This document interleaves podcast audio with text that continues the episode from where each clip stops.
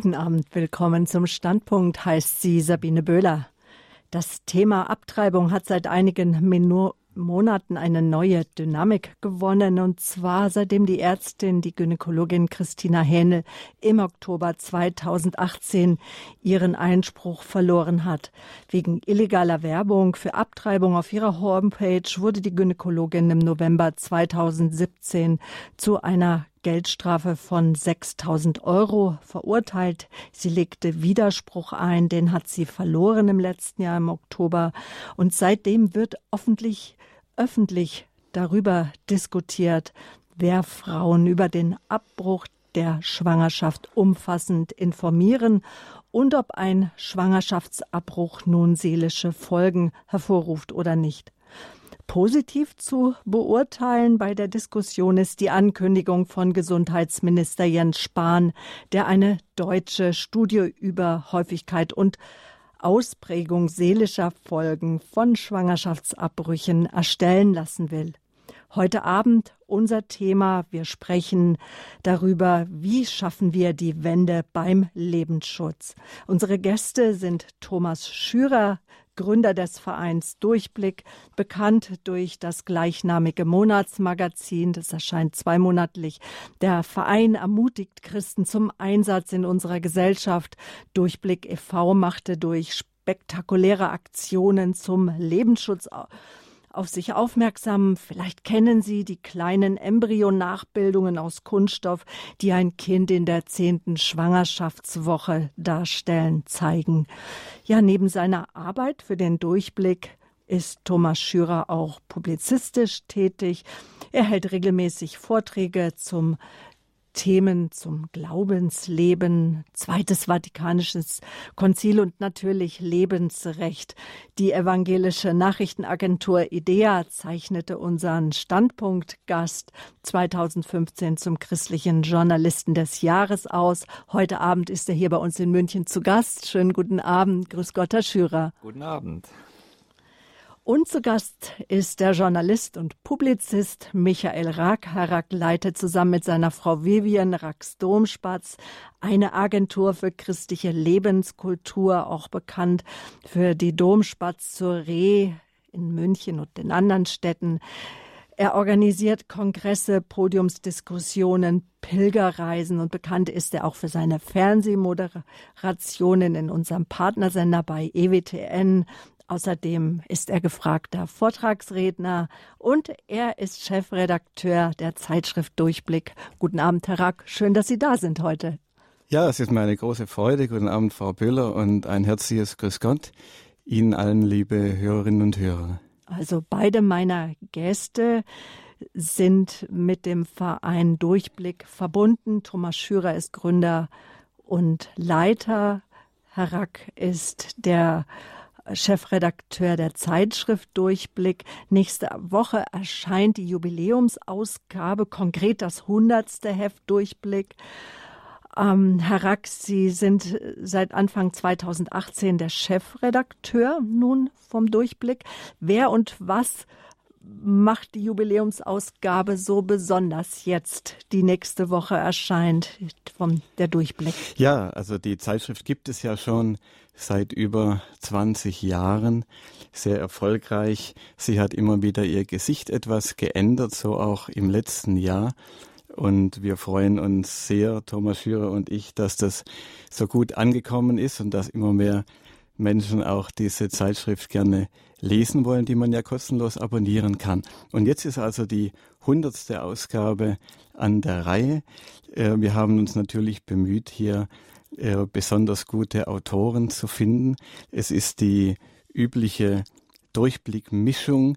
Es sind Themen der aus der Gesellschaftspolitik, aus der Lebenshilfe äh, und aus der Theologie.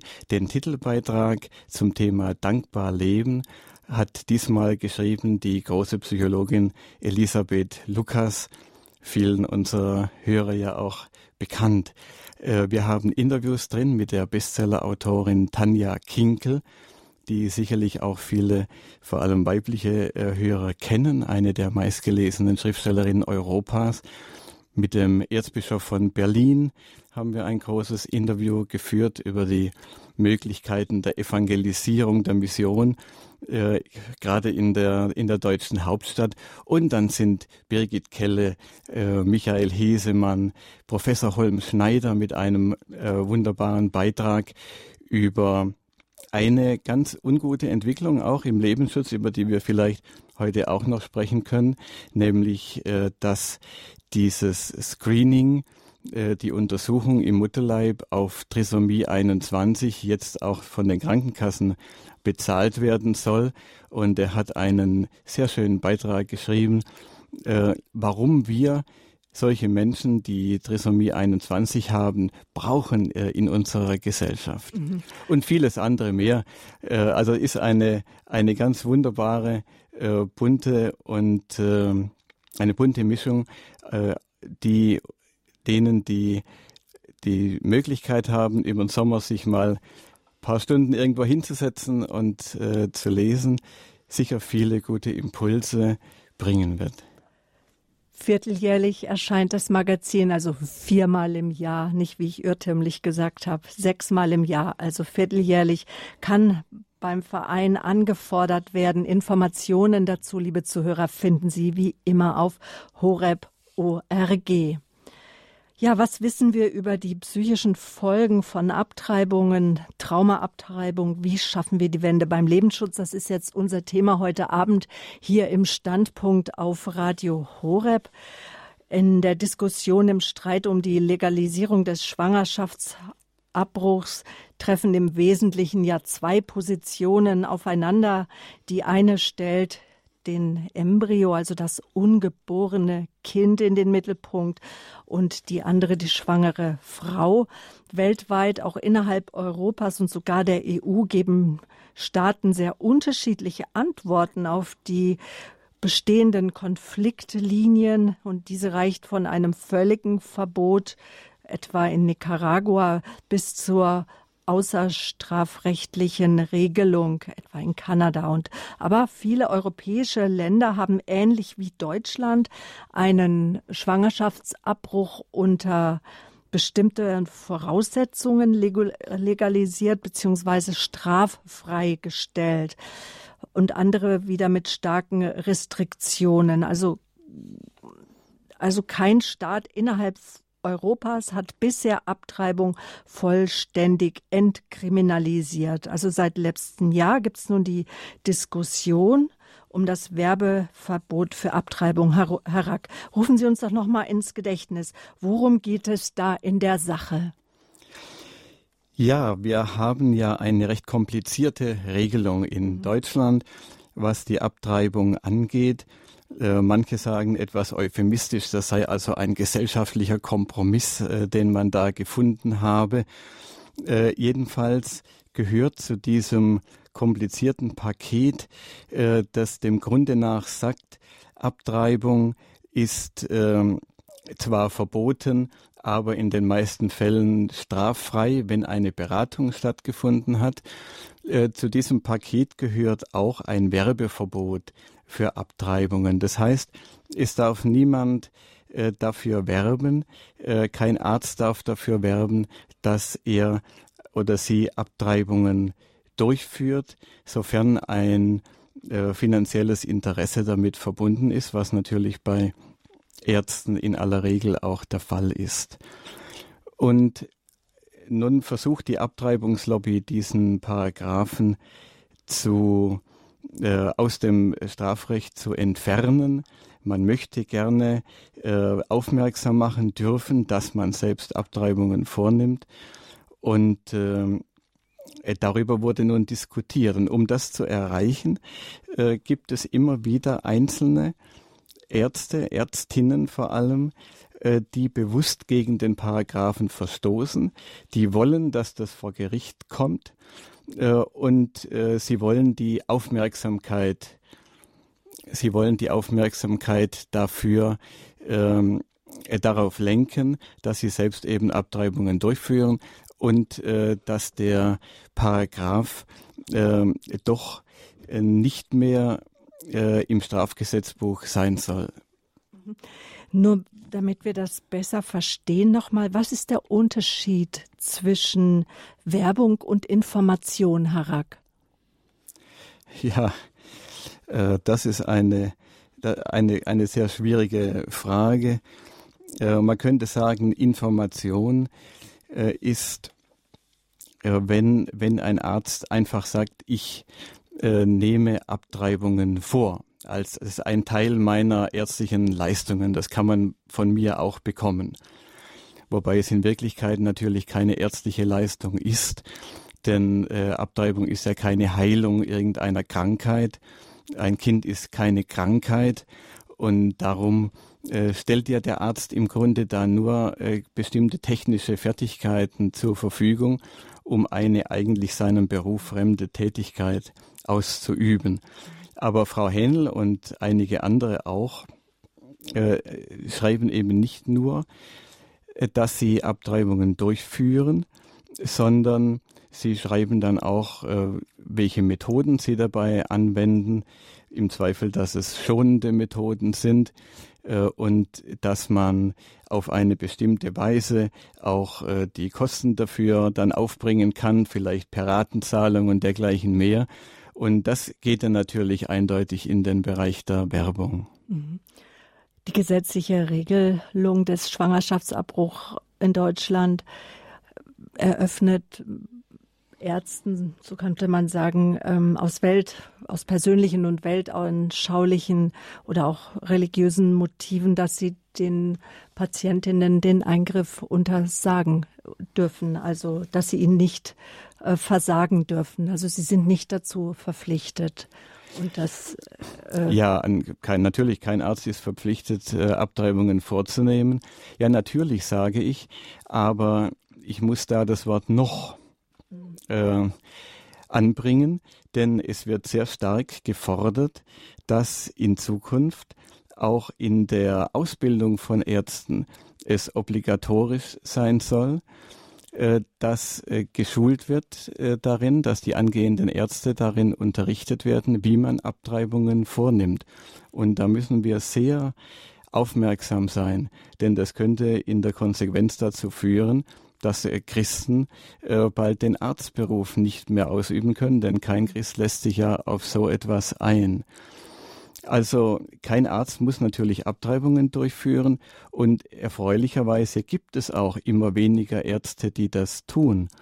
Das wird von der Abtreibungslobby ja äh, sehr beklagt. Südlich von München habe ich gestern noch gehört, gäbe es überhaupt nur noch einen einzigen Arzt in Deutschland, äh, der Abtreibungen vornimmt. Und äh, seit dem Jahr 2003 ist die Zahl der Praxen, die so etwas anbietet, um 40 Prozent zurückgegangen in Deutschland von 2000 auf etwa 1200. Das ist eine, wie ich denke, sehr erfreuliche Entwicklung. Und da deutet sich auch schon etwas an, auf das wir vielleicht noch später in der Sendung zu sprechen kommen, nämlich eine Art stillschweigender Wertewandel in unserer Gesellschaft, der nicht nur die Abtreibung betrifft, sondern auch äh, familiäre Fragen insgesamt. Äh, und das ist etwas, äh, ich glaube, wir haben auch in, in bestimmten Sendungen ja gehört in der letzten Zeit, dass diejenigen, die für eine äh, freie Abtreibung eintreten, spüren, dass sich der Wind dreht und sie versuchen wieder die Hoheit in der Debatte zu übernehmen. Und ich glaube, auch aus diesem Grund wurde das Thema Werbeverbot für Abtreibungen äh, so hochgespielt, damit man an diesem Punkt wieder äh, die Meinungshoheit äh, deutlich machen kann. Aber ich glaube, der Schuss äh, geht nach hinten los und es ist die Öffentlichkeit nicht wirklich darauf eingegangen. Also es hat eigentlich, es haben nicht viele Leute, glaube ich, Mitleid mit Ärzten, die nicht dafür werben dürfen, dass sie Abtreibungen vornehmen. Es ist nicht gelungen, da eine gesellschaftliche Welle zu erzeugen. Und die Position der katholischen Kirche ist absolut klar.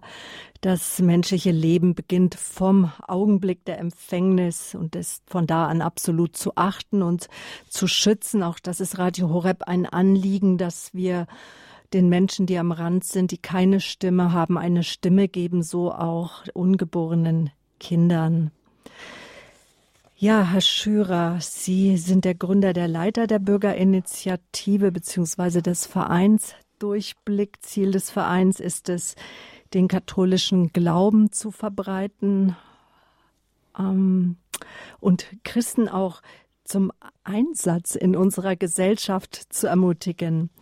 Wie hat denn jetzt der Durchblick auf die aktuelle Diskussion jetzt rund um das Thema Schwangerschaftsabbruch Werbung gemacht und die Frage, gibt es ein äh, Trauma nach Abtreibung, wie hat sie darauf Einfluss genommen? Also meine Zielrichtung sehe ich und meine Berufung sehe ich äh, darin, Themen, die die Mainstream-Medien lieber totschweigen möchten und die gar nicht in die politische Diskussion kommen sollen, in die Berichterstattung zu bringen.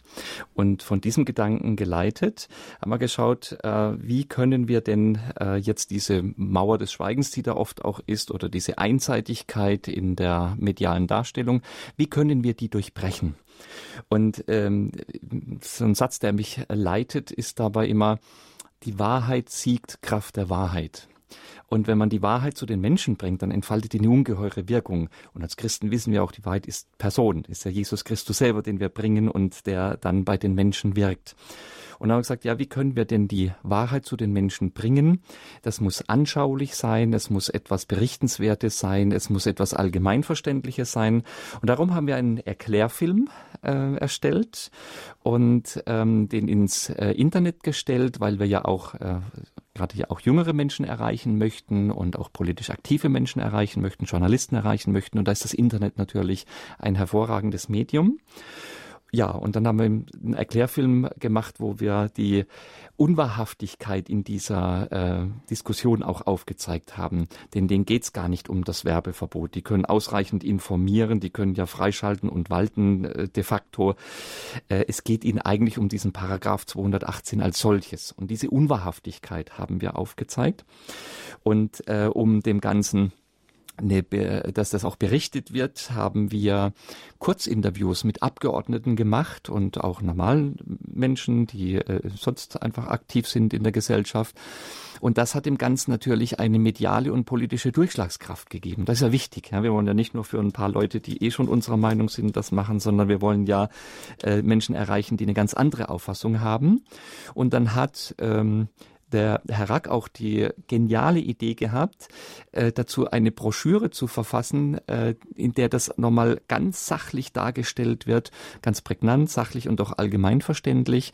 Und ähm, hat das Thema auch ähm, Wendepunkt genannt, hat diese Broschüre Wendepunkt genannt. Und ich habe so den Eindruck, das erweist sich äh, langsam als prophetisches Wort, weil jetzt eine Dynamik entstanden ist, die hätten wir so gar nicht äh, erwartet und die kann man auch gar nicht machen. Und da kann man dem Herrn nur danken dafür, äh, dass er das in Bewegung gebracht hat. Und ja, also das ist die Zielrichtung, äh, die Öffentlichkeit dort zu erreichen. Und in der Tat hat das also gewirkt wie ein Schuss mit der Schreckschusspistole im Hühnerstall. Die Gegenseite ist aufgeflattert. Das ist bis in Berichterstattung in den öffentlich-rechtlichen äh, durchgedrungen. Und das ist ein Erfolg, wo ich sagen muss, also ich als äh, Optimist hätte eine solche durchschlagende Wirkung selber gar nicht erwartet.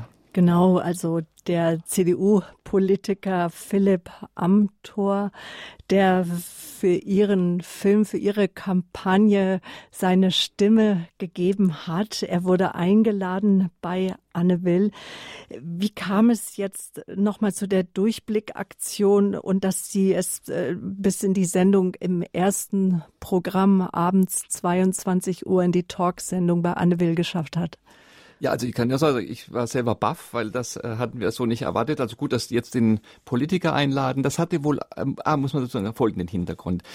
Normalerweise würde man ja zu so einer Sendung erstmal eine Frau sprechen lassen und dann würde man ja erwarten, dass äh, wenn fünf äh, Sprecher da sind, dass äh, wenigstens zwei unsere Position vertreten. Und jetzt haben die also darauf bestanden, dass ein Mann spricht und dass es der Herr Amtor ist und ähm, das hätten wir und wir haben jetzt erfahren, also er hat selber gesagt, nein, lassen Sie doch da eine Frau dazu sprechen, das passt doch viel mehr. Sagt, nein, entweder Sie sprechen oder es kommt hier gar nichts äh, zur Sprache. Und äh, da sieht man schon mal, wie ähm, einseitig und wie unfair äh, seitens der äh, Medienverantwortlichen an diese Thematik herangegangen wurde. Und ja, äh, und dann haben die den genau, also und, ähm, und haben offensichtlich macht das so Eindruck auf die Medienverantwortlichen, dass da die Wahrheit so verständlich ist, auch gerade mit dem Embryomodell, was wir verbreiten, dass die offensichtlich nicht rumherum gekommen sind, von unserer Aktion zu berichten, das Embryomodell zu zeigen. Und das ist natürlich äh, für uns total überraschend gewesen, wie sehr die offensichtlich äh, beunruhigt sind über diese Aktivitäten. Und allein das, äh, wenn ich das ergänzen darf, war ja schon ein, ein Riesenerfolg und hat mich verblüfft, dass da das Embryomodell gezeigt worden ist. Denn wir haben ja seit vielen Jahren die Situation, dass ein hysterisches äh, Geschrei losgeht, wenn irgendwo diese Embryomodelle auftauchen. Denn in unserer angeblich so aufgeklärten Zeit breitet sich ja ein neuer Obskurantismus aus. Das heißt, niemand soll sehen, wie ein Embryo in dem Zeitraum, in dem er abgetrieben werden kann, aussieht. Und niemand soll auch sehen, wie eine Abtreibung überhaupt vorgenommen wird, obwohl man das ja heute filmisch hervorragend dokumentieren kann. Sie können heute öffentlich in Deutschland einen Film, wie etwa den Film von Nathanson, der berühmten Der stumme Schrei, in dem gezeigt wird, wie eine Abtreibung vorgenommen wird, können Sie heute in Deutschland nicht zeigen, äh, ohne dass es zu massiven Krawallen kommt. Und selbst auf Kirchentagen äh, wirken die Verantwortlichen darauf hin, dass dort keine Embryomodelle gezeigt werden. Das war jetzt beim Evangelischen Kirchentag äh, wieder ein großes Thema. Äh, denn niemand soll sehen, was bei einer Abtreibung tatsächlich passiert. Das ist eigentlich ein, ein unerhörter Vorgang, hat aber natürlich seinen Grund. Denn wenn die Menschen sehen, wenn vor allem die Frauen sehen, wie ein Kind in der zehnten Schwangerschaftswoche aussieht, dann gehen sie an die Frage äh, Abtreibung äh, ganz anders heran, als wenn ihnen eingeredet wird, wie etwa von Frau Hähnl, äh, die auf ihrer Internetseite geschrieben hat, da handele es sich um Schwangerschaftsgewebe äh, was eine glatte Lüge ist und was auch äh, wieder zeigt, warum es so richtig ist, dass Ärzte nicht die, dass Ärzte, die die Abtreibung vornehmen, nicht gleichzeitig beraten. Ja, dass es eben ein Interessenkonflikt ist. Weil, mhm. Und Weil, das war schon ein Riesen. Also wir sind davon überzeugt, dass allein dadurch, dass in dieser Anne Will Sendung dieses Embryo-Modell gezeigt worden ist, viele Abtreibungen verhindert worden sind und damit auch das große Leid, das äh, für viele Frauen nach der Abtreibung er erst so richtig anfängt. Mhm. Übrigens interessant war in dieser Sendung auch, da hat ja auch die Frau Leuthäuser-Schnarrenberger, die ehemalige Justizministerin, mitdiskutiert. Und die hat dann in die Runde gesagt, und das ist nun die Verteidigung garantiert nicht unsere Position. Die hat äh, dann aber den Damen dort gesagt, sie plädiert sehr dafür, diese Diskussion äh, nicht aufkommen zu lassen und äh, da nicht verstärkt reinzugehen, weil sie äh, befürchtet, dass der Schuss ganz gewaltig nach hinten losgehen könnte, dass immer mehr eine Stimmung für das Leben da ist, obwohl die mediale Berichterstattung ja einseitig in die ganz andere Richtung geht. Und das war doch eine, finde ich, auch ganz große Selbstoffenbarung der anderen Seite, äh, dass die sehr beunruhigt sind. Also diese Macht der Wahrheit, die spüren die ja auch und die spüren, dass äh, die Wahrheit auf unserer Seite ist. Und das sind doch alles Signale, die mich sehr ermutigen, den eingeschlagenen Weg auch weiterzugehen und einfach in aller Ruhe und Sachlichkeit und in, in Respekt auch gegenüber dem Andersdenkenden die Wahrheit immer wieder sichtbar und verstehbar zu machen. Denn äh, das ist die Lanze, die letztlich äh, zum Sieg führt. Ja, wir haben ja äh, Frau Böhler, diese Broschüre dann an alle Bundestagsabgeordneten also geschickt. Wir sprechen jetzt über die Broschüre Wendepunkt. Sie kann eingesehen werden auf der Homepage. Ja, genau. Der Durchblick, die eine DIN A5 Broschüre. Es gibt sogar inzwischen zwei Broschüren. Ja, das war also die erste zu dem Werbeverbot für Abtreibungen. Die haben wir an alle Bundestagsabgeordneten geschickt und das war die zweite große Überraschung, die wir dann erlebt haben. Nicht nur, dass einige Abgeordnete davon mehr Exemplare bestellt haben und wir eine sehr gute äh, Resonanz bekommen haben, äh, auch ger gerade wegen der Sachlichkeit und der guten Information äh, da drin, äh, sondern wir haben in dieser Broschüre auch die Forderung erhoben, es müsse doch endlich einmal über Abtreibungsfolgen äh, eine Untersuchung äh, gemacht werden. Denn das wird ja immer verschwiegen, äh, dass, dass Abtreibung keineswegs ein Problem löst, sondern viele neue schafft. Und zur Verblüffung aller Beteiligter an der, an der politischen Diskussion ist diese Forderung, die niemand sonst aktuell erhoben hat, auf einmal von den Koalitionsparteien äh, äh, beschlossen worden. Und jetzt wird tatsächlich eine solche Studie in Auftrag gegeben. Und das hat uns sehr gefreut, im Interesse vor allem äh, der betroffenen Frauen. Mhm. Und wie sind Sie jetzt mit dem Bundestagsentscheid zum Werbeverbot zufrieden, Herr Rack? Im Grunde äh, äh, sind wir da nicht unzufrieden. Sagen wir es mal so. Also unter den äh, gegenwärtigen Verhältnissen so etwas zu erreichen, wie nun tatsächlich beschlossen worden ist, damit war eigentlich nicht zu rechnen. Denn das Werbeverbot bleibt voll aufrecht obwohl die einer der Koalitionspartner, die SPD, ja äh, dringend äh, gefordert hat, das abzuschaffen und auch die Mehrheit im Deutschen Bundestag dafür gewesen wäre. Das Werbeverbot bleibt aufrecht. Es wird nun lediglich eine Liste äh, geführt bei der Bundeszentrale für gesundheitliche Aufklärung, wo Ärzte, die Abtreibungen vornehmen, äh, sich eintragen können damit man sich äh, sich eintragen lassen können, damit man sich informieren kann, damit eine Frau, die eben äh, abtreiben will, sich darüber informieren kann, wo sie das tun kann.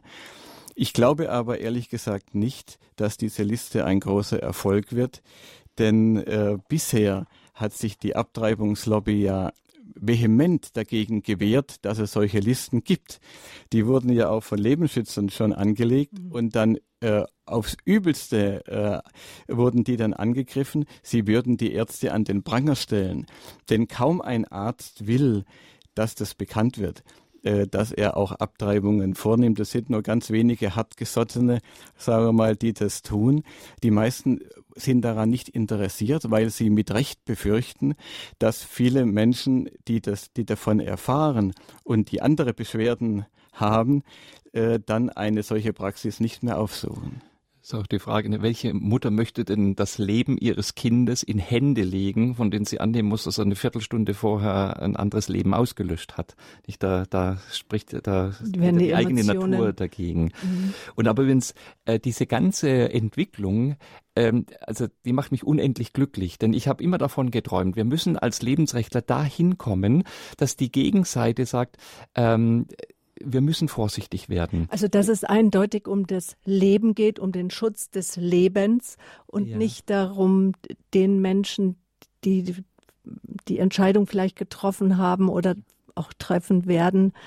Ähm, das unterstellt man uns Lebensschützern ja oft, dass wir ideologisch geprägt seien und dass es uns nur darum geht, ähm, schlechtes Gewissen zu machen und dass wir keine Mitgefühl hätten, aber ja, ja. ganz und gar nicht. Da bin ich froh, dass ich publizistisch tätig bin. Man kann schauen, was ich die letzten 20 Jahre zum Thema geschrieben habe. Das ist kein Wort der Anklage, aber sehr viel äh, Barmherzigkeit gegenüber den Frauen, die sich selber damit ja auch eine schwere Last auferlegt Weil das haben. Opfer der Abtreibung ist ja nicht nur das Kind. Nein, die Frau, also wer will denn, äh, ja. kann denn damit leben, äh, am Tod des eigenen Kindes äh, mitverantwortlich zu sein?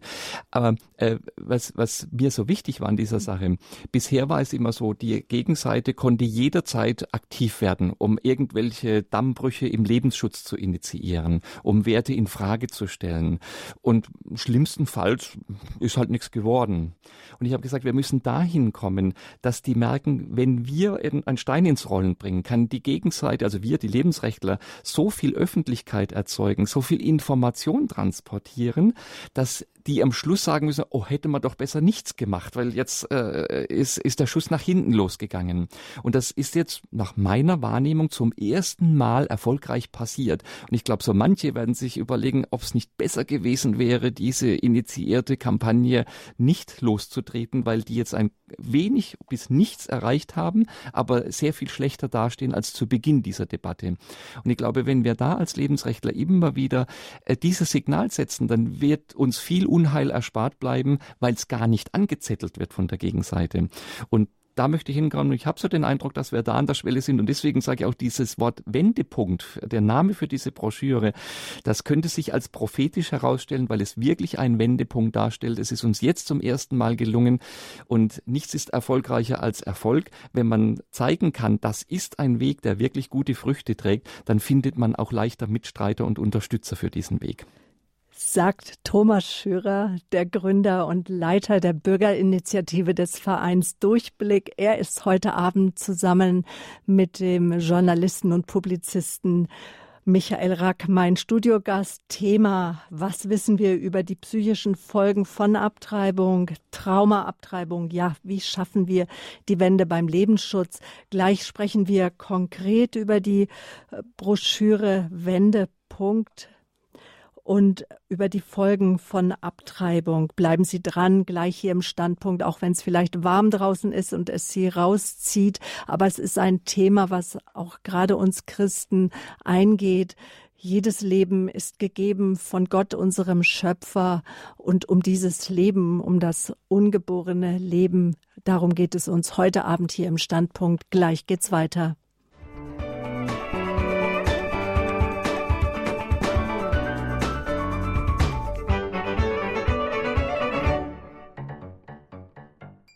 Wir beschäftigen uns heute mit dem Thema Abtreibung, aber wir sagen auch, es ist ein Trauma. Und das ist ein Diskussionspunkt, ob es wirklich eine Verletzung der in, innerhalb der Persönlichkeit darstellt, wenn eine Frau, wenn Mann und Frau sich entscheiden, ein Kind, was sich angesagt hat, wenn eine Frau guter Hoffnung ist, ob sie frei ist, äh, zu entscheiden, nein, ich möchte das Kind nicht und wohin es die Frau, wohin ähm, die Frau die Entscheidung einfach hinbringt, ob sie dadurch verletzt ist. Es gibt zwei Meinungen, dass bei dem Thema zum einen die Frau im Mittelpunkt steht, zum anderen sagen wir, dass das Kind im Mittelpunkt steht für uns Christen, ist das äh, Leben absolut zu achten und zu beschützen ab dem Moment der Empfängnis und einfach äh, gegen das Gebot, du sollst nicht töten, ist Abtreibung einfach ein schweres Vergehen, so steht es auch im Katechismus. Also Abtreibung scheint der Ausweg zu sein, aber nicht selten ja der Beginn neuer Probleme. Herr Schürer, ist das mit dem Beschluss der Studie, das hatte ich zu Beginn, hatten wir das vorhin schon mal kurz gesagt, dass Gesundheitsminister Spahn angekündigt hat äh, in Deutschland, dass es eine Studie geben wird über die Häufigkeit und Ausprägung seelischer Folgen von Schwangerschaftsabbrüchen. Nun die Frage, ist mit der Studie das Thema erledigt? Überhaupt nicht. Äh, jetzt geht's erst noch mal richtig los, denn es äh, ist ja die Frage, wer äh, macht diese Studie, welche Fragen werden untersucht und wie stellt man das dar? Ich meine, Im Übrigen erinnert mich das immer an eine Aussage von Ephraim der Syrer. Der hat gesagt, ähm, sie stellen tiefgreifende Untersuchungen an, während die Wahrheit offen zutage liegt. Wer ein bisschen mit sehenden Augen und äh, offenem Geist durchs Leben geht, der kennt ja selber Frauen, die tief äh, belastet sind durch Abtreibung. Da bräuchte es also eigentlich keine Studie. Man muss halt dieses Spiel der Welt mitspielen. Es gibt auch international viele Studien, auf die man sich berufen kann, aber das wird alles geleugnet, wenn es nicht in die Ideologie passt. Aber jetzt müssen wir schauen, dass wir das Spiel der Welt halt in dem Punkt mitspielen und uns dafür einsetzen, äh, dass da die richtigen Leute die richtigen Fragen stellen, sodass auch wirklich äh, gute Ergebnisse rauskommen. Also auch Sach. Wissen Sie schon etwas darüber, wer beauftragt werden wird?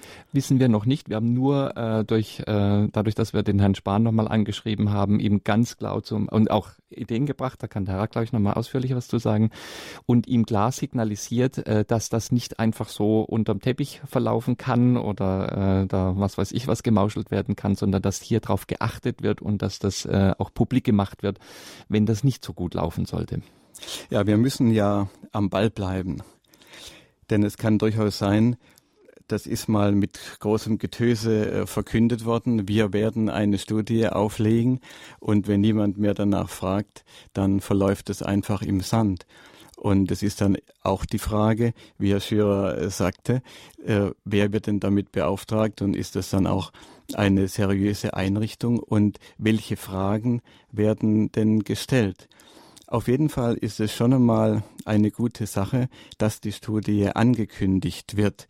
Denn das allein signalisiert ja schon äh, Frauen und auch beteiligten Männern, die im Schwangerschaftskonflikt äh, sind, dass das möglicherweise eben doch mit der Abtreibung dann nicht getan wird, sondern Folgeprobleme nach sich zieht, die vielleicht schlimmer sind als die Probleme, die man jetzt denkt, dass sie mit einem Kind zu erwarten wären. Das Interessanteste an der Verkündigung der Studie war für uns ja die Reaktionen, die darauf erfolgt sind, vor allem von Organisationen, die für die Beratung Schwangerer zuständig sind. Äh, mit welcher, mit welchem Furor äh, diese Studie abgelehnt wurde. Das wurde als Skandal bezeichnet, als Wahnsinn, äh, als äh, rechtsradikal, rechtsextrem, ex, rechtsextremes Gedankengut. Mhm. Und man müsste doch einfach eigentlich denken. Also so emotional es, auch. Ja, aber, aber was, heißt das denn? Ähm, jemand, der sich für äh, die Frauen einsetzt, und der für die Beratung zuständig ist im Schwangerschaftskonflikt, der muss doch ein Interesse daran haben, dass wissenschaftlich geklärt wird, welche Folgen möglicherweise nach einer Abtreibung auf die Beteiligten zukommen. Das ist ja eigentlich eine bare Selbstverständlichkeit. Bei jedem Medikament, das wir einnehmen, äh, liegt ein Beipackzettel dabei, wo vor den Risiken und Nebenwirkungen gewarnt wird. Und jetzt schicken wir bei einem so schwerwiegenden Eingriff, wie es eine Abtreibung darstellt, in den allein schon den, der Eingriff in den Hormonhaushalt äh, bei diesem äh, abrupten, dieser abrupten künstlichen Beendigung einer Schwangerschaft. Ähm, bei einem so schwerwiegenden Eingriff schicken wir die Frauen zu Beratungsstellen, die wie sie jetzt es wieder getan haben, nachdem die Studie verkündet worden ist, erklären, ja, solche negativen Folgen, die gibt's im Grunde gar nicht, höchstens kurzzeitig, äh, höchstens mal äh, so ein paar Wochen und ansonsten fühlen sich die Frauen befreit und erleichtert. Und die gar kein Interesse daran haben, dass wissenschaftlich aufgearbeitet wird, was denn nachher äh, herauskommen kann äh, für die Frauen und die dann natürlich auch nicht darüber aufklären im Beratungsgespräch. Und jetzt frage ich mich, was bedeutet das? Was ist das für eine Selbstbestimmung, wie sie oft beschworen wird der Frau, für die eine Autonomie der Frau, wenn man sie im Unklaren darüber lässt, was äh, die was die, die Handlung für sie bedeuten kann? Nicht, wenn man sie künstlich dumm hält, wenn man nicht zeigt, wie sieht ein Embryo aus, das wird in keiner Beratung, äh, die den Beratungsschein gibt, gezeigt. Wie sieht denn ein Embryo aus, zum Beispiel in der zehnten Schwangerschaftswoche? Was geschieht denn bei einer Abtreibung tatsächlich?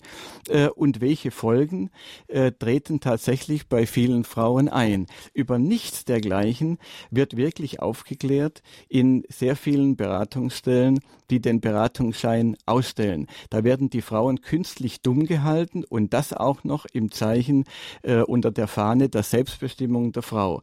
Das spricht der Sache Hohn.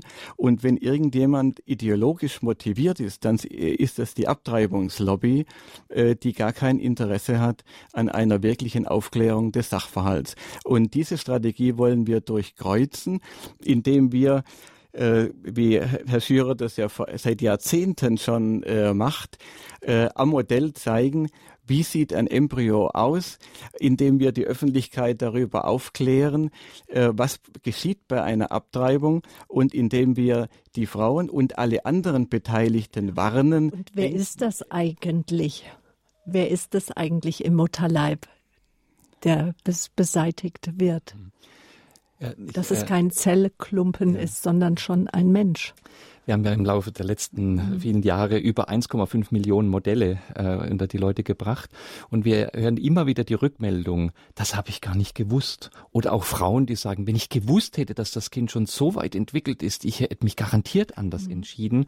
Und da äh, erwische ich sogar viele ähm, feministisch und linksliberal eingestellte Journalistinnen, wenn ich denen sage, aber mal ganz ehrlich, es kann doch niemandem recht sein, wenn eine Frau sagt, wenn ich das vorher gewusst hätte, hätte ich anders entschieden werden. Also selbst wer die liberalste Position vertritt und, und eine völlige Freigabe möchte, kann doch aber nur dafür sein, dass die Frau weiß, worüber sie entscheidet. Und spätestens da steht auch eine linke Journalistin ganz entwaffnet vor mir und sagt, ja, hm, ist schon so. Und plötzlich äh, können wir dann ganz unideologisch über diese Dinge sprechen. Mhm. Und übrigens auch, äh, was, was, wo eben diese Macht der Fakten und die Macht der Wahrheit wieder wirkt. Ich erlebe das ja auch in dem Gespräch, gerade wenn ich mit jungen Frauen äh, spreche und ja, und man muss doch können, dürfen, wie man will und so. Und dann sage ich aber, hat Ihnen zum Beispiel schon mal jemand gesagt, dass eine Abtreibung die Gefahr von lebenslanger Unfruchtbarkeit erhöht?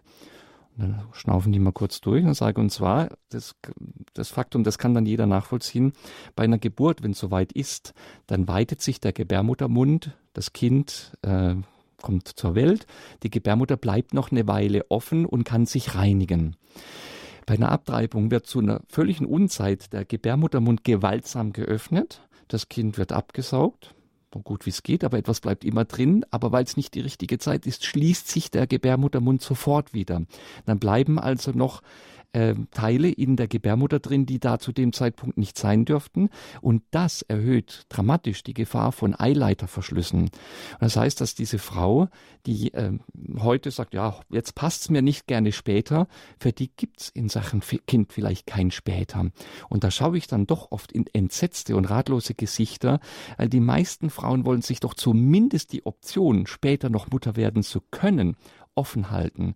Und plötzlich habe ich diese Frauen völlig kampflos, ohne jegliche ideologische Grabenkämpfe auf meine Seite geholt und sage dann noch, und wissen Sie, das ist meine Position, dass Frauen doch über diese Dinge auch informiert werden und nicht äh, man diesen, die, diese Information den Frauen vorenthält. Und plötzlich sind wir einer Meinung in dieser Sache, obwohl wir in der Grundfrage vielleicht noch immer unterschiedlich bleiben, aber plötzlich können wir auf Augenhöhe ganz gut miteinander reden und das ist immer eine große Freude für mich.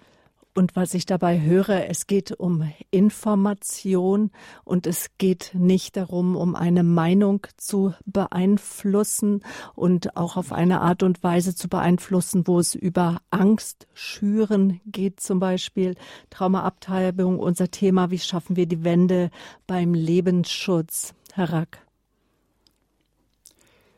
Ja, äh, ich weiß nicht, was Sie mich fragen wollen. Nein, ich hatte den Eindruck, dass Sie eben zu dem Gesagten von Herrn Schürer noch etwas hinzufügen wollten. Ja, äh, da lässt sich natürlich immer noch, noch mehr dazu sagen. Ich habe gerade darüber nachgedacht, ja.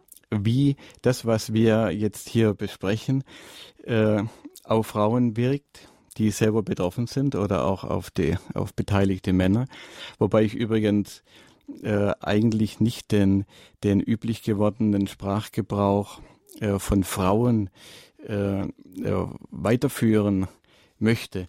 Denn die Kinder sind Kinder von Anfang an im Mutterleib und so sind die Frauen auch Mütter äh, von Anfang an.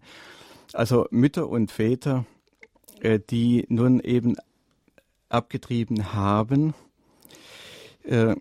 natürlich hören sie das, was wir jetzt an Fakten äh, verbreiten wollen, nicht gern.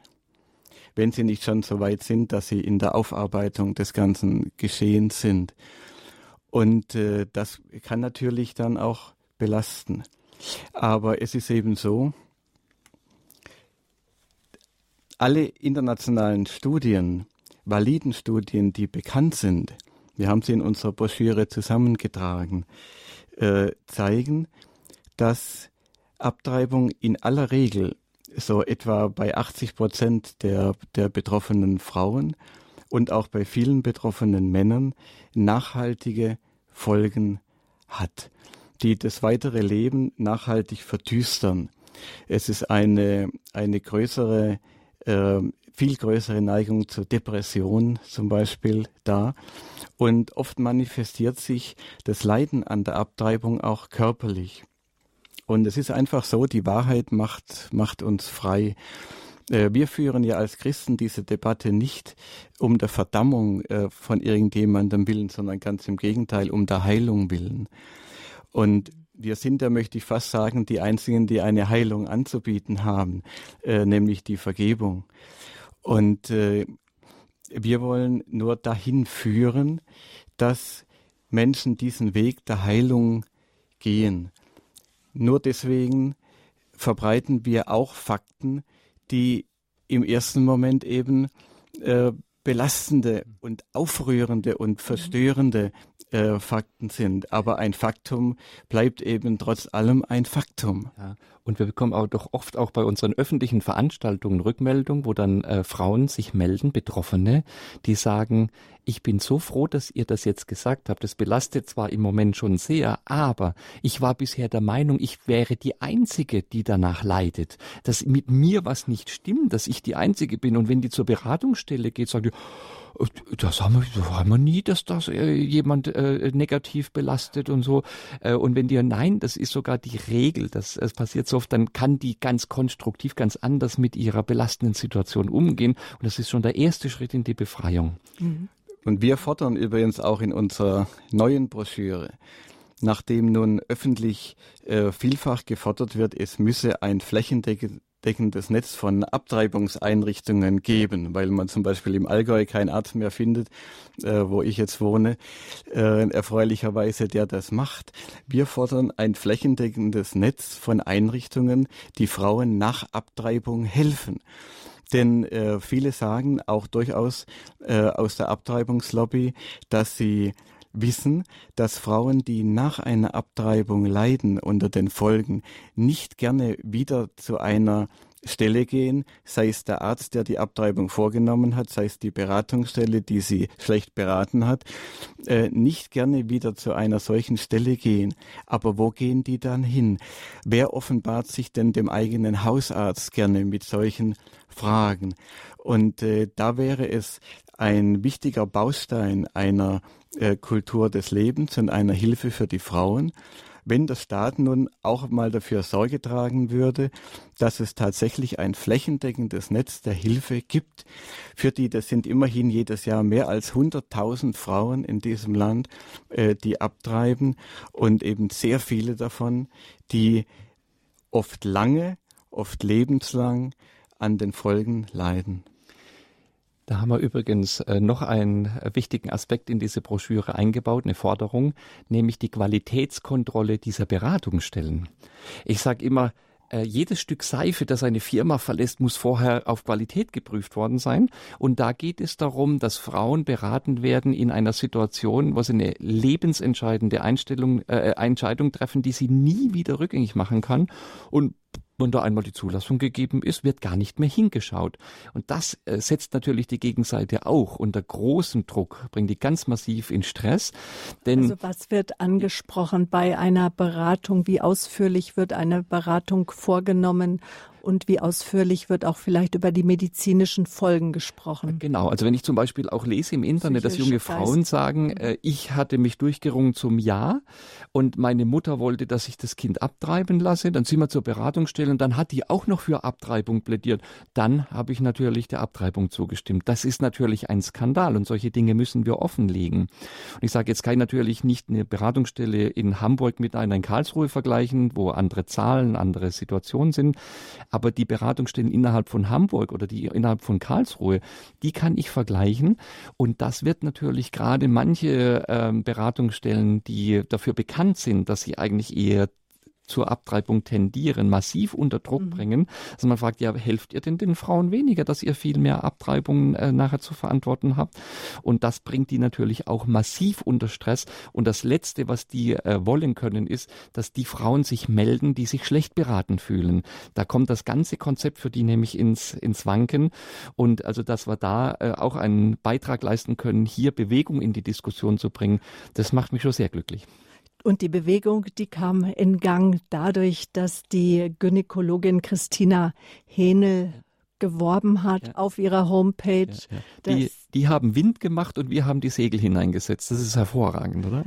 Genau, und äh, der Wind kam und so recht, als nämlich letztes Jahr im Oktober die äh, ähm, äh, das Urteil, das zwei Jahre vorher gefällt wurde oder ein Jahr vorher auf Strafe von 6000 Euro, dass sie damit einfach nicht durchgekommen ist mit ihrem Einspruch. Vater hat es auch aufgenommen durch eine Sendung bei Anne Will, die war Anfang Februar auch, wo ein äh, CDU-Politiker, den sie für einen Werbefilm eingeladen hatten, der auch bereit war, äh, dem ungeborenen Leben eine Stimme zu geben und sich klar zu positionieren. Auch ihn hat man zu dieser Sendung eingeladen.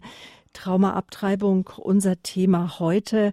Ähm, positiv zu vermerken ist jetzt, dass der Gesundheitsminister Jens Spahn eine deutsche Studie über die Häufigkeit und Ausprägung seelischer Folgen von Schwangerschaftsabbrüchen angekündigt hat.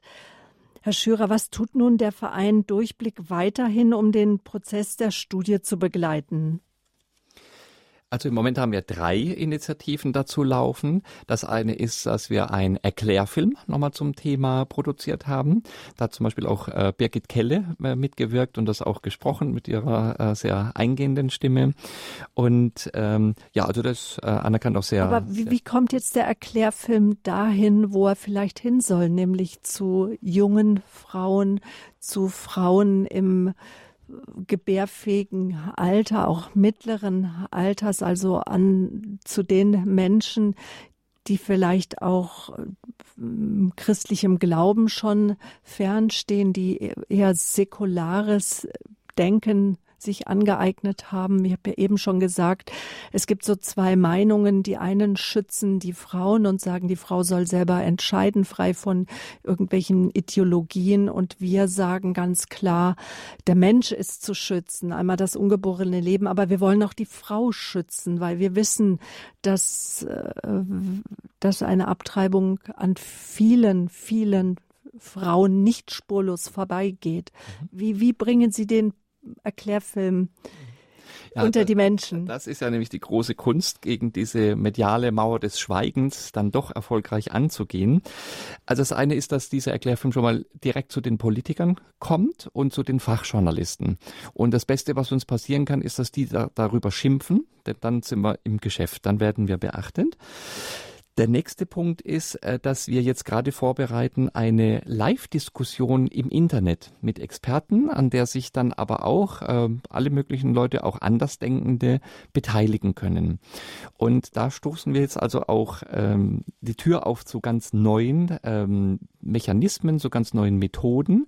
Und das ist ja eben ein Instrument, äh, wo man viele junge Menschen mit erreichen kann. Die wollen nicht seitenweise äh, Statements lesen, sondern die wollen hören, die wollen sich beteiligen können mit kurzen Beiträgen. Und sie vielleicht auch aufregen können. Ja, können auch schimpfen ja. und alles darf, mhm. darf alles sein. Weil das, das ist alles hören wir ja auch oft, dass wir uns da ja nicht einmischen sollen. Ja, wir fürchten ja. aber die Wahrheit nicht und mhm. sprechen die einfach gelassen aus und äh, halten es auch aus, wenn die Gegenseite sich davon berühren lässt.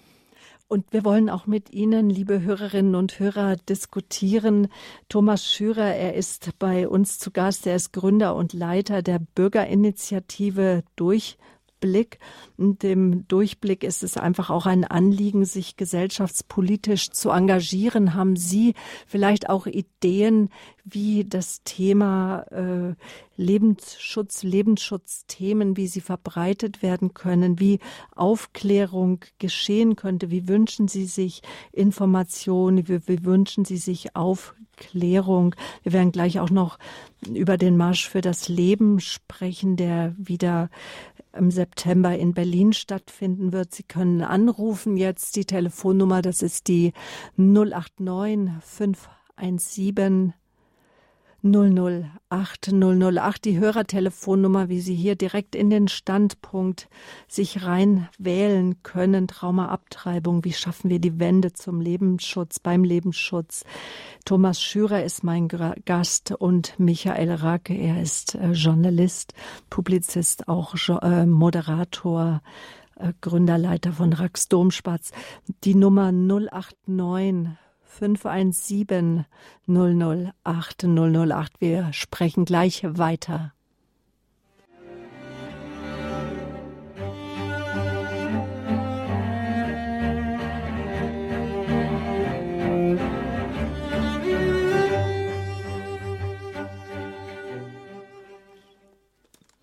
Traumaabtreibung, unser Standpunktthema heute am Sonntagabend. Wir haben Sie, liebe Hörerinnen und Hörer, eingeladen, sich einzubringen, anzurufen. Der, die katholische Kirche sagt ganz klar, dass jedes Leben zu achten und zu schützen ist und das Leben entsteht im Augenblick der Empfängnis und ähm, und dass Abtreibung oder auch die Mitwirkung bei einer Abtreibung als ein schweres Vergehen zu sehen ist. Papst Johannes Paul II. sprach eine Frau heilig, die lieber starb, als ihr Kind zu opfern, abzutreiben. Er verglich sogar 2005 Abtreibung mit den unzähligen Morden an den Juden. Auch Josef Ratzinger, er hat deutliche Worte gefunden, damals als Präfekt der Glaubenskongregation. Da setzte er Abtreibung auch mit Mord gleich. Ja, erlauben Sie, Frau Böhler, dass ich da einhake. Also man kann natürlich das so sagen, wenn man, sagen wir mal, äh, die Abtreibung als objektiven Tatbestand sieht, äh, als Tötung eben eines Kindes im Mutterleib. Man kann es aber nicht, man kann solche Urteile nicht subjektiv auf jeden Einzelnen anwenden. Denn für die Frage, ob jemand äh, Mörder ist oder dergleichen, hängt es ja auch davon ab, äh, inwieweit äh, derjenige überhaupt Bescheid weiß, was er da tut. Und bei der heutigen ähm, ideologischen Verirrung, äh, die wir in der Gesellschaft beklagen müssen, äh, da kommt man ja leicht dahin, äh, auch wenn man durch solche äh, Ärzte wie Frau Hähnel informiert wird, dass hier nur ein Gewebe abgesaugt wird. Da kann man dann nicht sagen, äh, dass nun jeder, der daran beteiligt ist, äh, unter dieses schwerste Verdikt äh, fällt und etwa auf die Ebene also der Judenmorde äh, persönlich äh, gehoben werden kann. Äh, da muss man dann wirklich immer den Einzelfall sehen.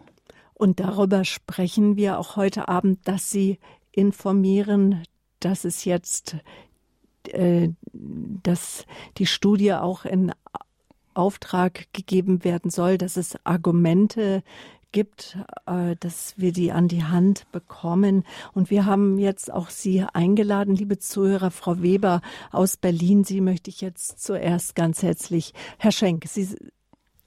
Ja, grüß Gott, kann ich schon reden? Ja, Frau Weber, Sie sind jetzt. Ja, äh, mir geht es darum, äh, befragen Sie doch die Herren, welche psychischen Folgen für betroffene Frauen es gibt. Äh, ich kenne ein paar aber ich weiß es. Natürlich ist für die schwer. Das ist mir schon klar.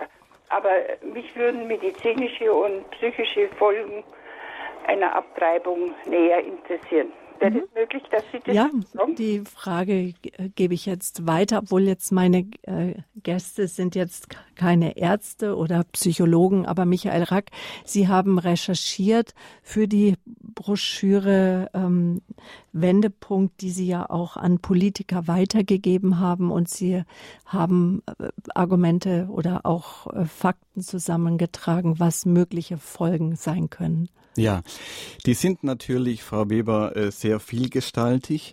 Aber ich habe mal angeschaut, äh, was so die wichtigsten Studien äh, ergeben haben, die es ja im Ausland vielfach schon gibt.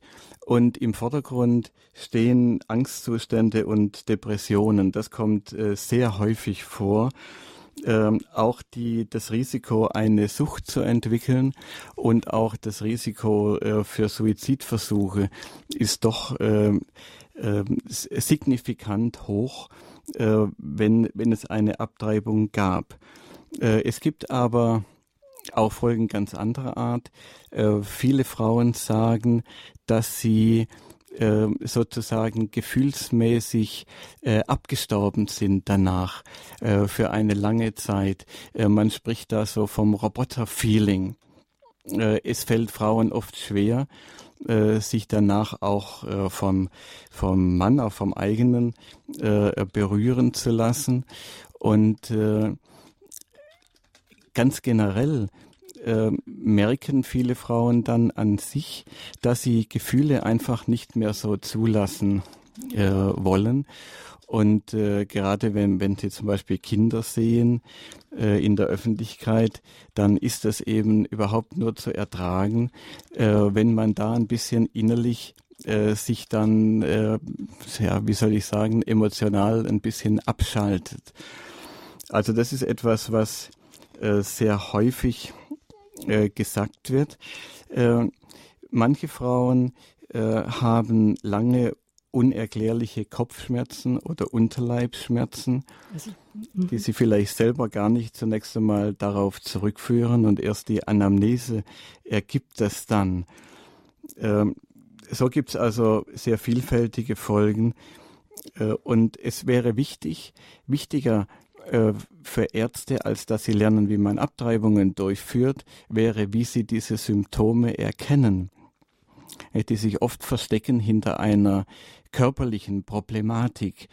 Und in Wirklichkeit steckt aber dann etwas ganz anderes dahinter. Mhm, oder dass auch zur Anamnese gehört, wenn eine Frau mit einer Beschwerde kommt, diskret gefragt wird, ähm, haben Sie sich einmal eine Schwangerschaft einfach abgebrochen, dass das möglich sein könnte. Also gibt es auch wirklich in der Arbeit immer wieder so Erlebnisse.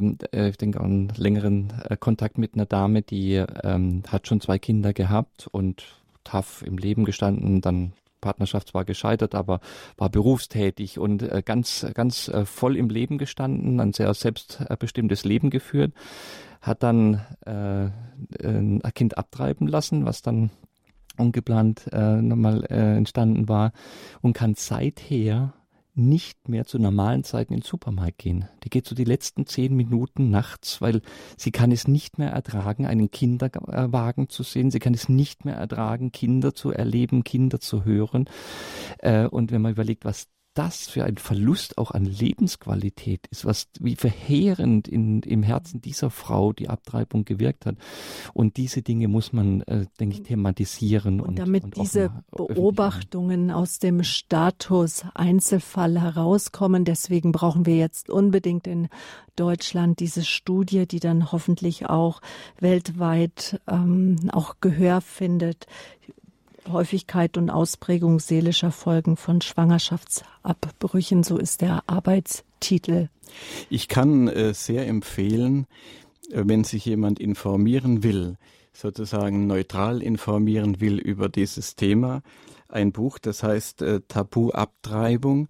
Und das wurde von einer Autorin geschrieben mit Namen Renate Günther Green, das ist ein Doppelname, Günther-Green die äh, für eine Arte-Dokumentation äh, recherchiert hat. Und diese Frau hat selber abgetrieben und sie ist auch durchaus für das Recht auf Abtreibung.